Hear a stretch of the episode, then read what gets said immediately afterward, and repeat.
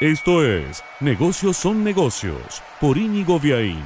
Presenta Autoluna, concesionario oficial de tu auto usado.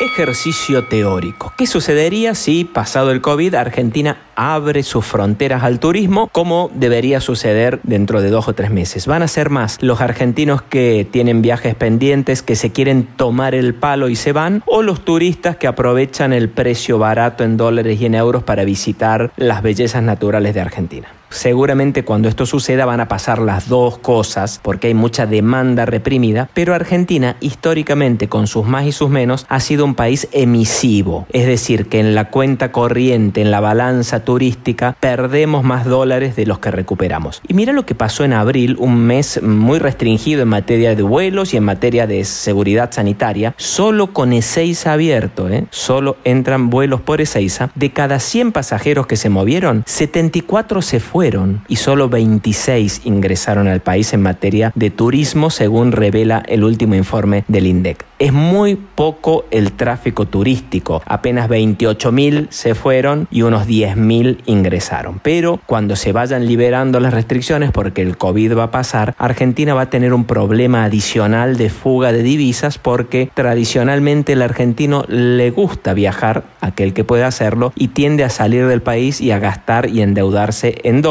El desafío va a ser generar los atractivos suficientes para aquellos que quieran visitar Argentina puedan hacerlo porque realmente en términos de dólares y de euros estamos muy baratos. Quédate con esta idea. En abril, de cada 100 personas que se movieron por un aeropuerto, 74 eran argentinos que salían, 26 extranjeros que entraban. Presentó Negocios son negocios Autoluna, concesionario oficial de tu auto usado. Negocios son negocios es un podcast de Inigo Viaín, todos los derechos reservados, más podcast en www.infonegocios.info, una audioproducción de Lux Boys.